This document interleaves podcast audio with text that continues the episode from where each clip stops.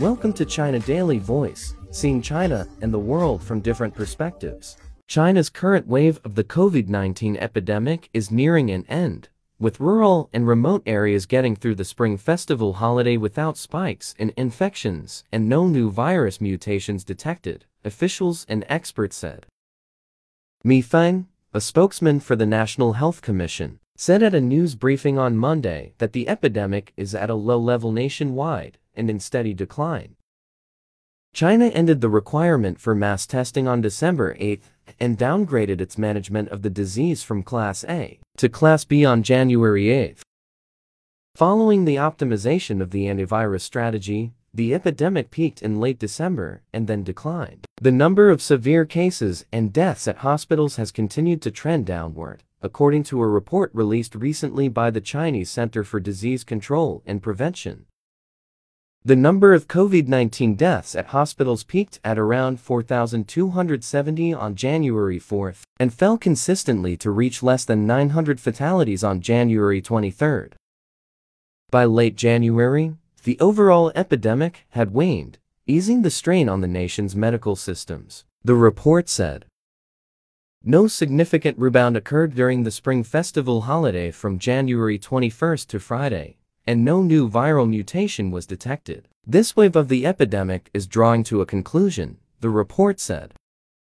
Before the week-long holiday, concerns over the impact of COVID centered on rural areas as millions of migrant workers traveled home.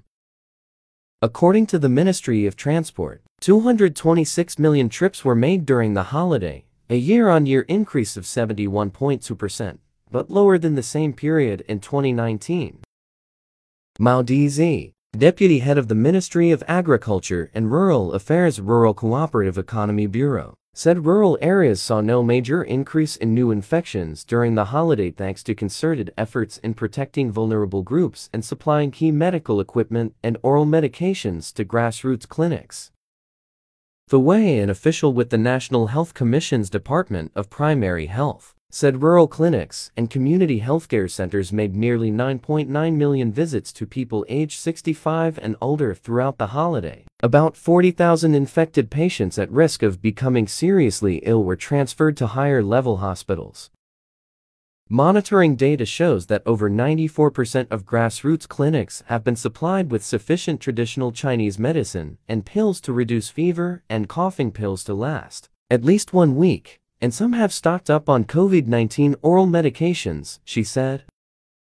Despite the waning epidemic, Officials said rural areas remain the priority for disease control work. With increasing cross-border travel, regular surveillance to access the trajectory of the epidemic as well as virus mutations will also be ramped up. Chen Cao, a researcher at the China CDC said the dominant strains driving the latest wave were BF.7 and BA.5.2, and no other novel coronavirus strains are circulating widely. During the holiday, we received 1,421 genome sequences submitted by local authorities, he said. They consisted of 11 types of lineages, and no new mutation was identified. Chen added that China will continue regular surveillance of outpatients, emergency room visits, severe COVID-19 cases and deaths, as well as inbound travelers, to keep a close watch on viral mutations and take precautions. According to National Immigration Administration data, 2.87 million cross-border trips were made during the holiday, including 1.43 million inbound trips and 1.44 million outbound trips, a 120.5% year-on-year increase. The World Health Organization said in a statement on Monday that COVID-19 continues to constitute a public health emergency of international concern, its highest alert level. However, the pandemic may be approaching a turning point, the statement said. While expanding vaccination programs can limit the disease's threat, the WHO said it is almost certain that the virus will remain a permanently established pathogen in humans and animals in the foreseeable future. Careful and long-term public health plans should be made to mitigate the disease's devastating consequences on people's lives, it added. That's all for today. For more news and analysis, buy the paper. Until next time.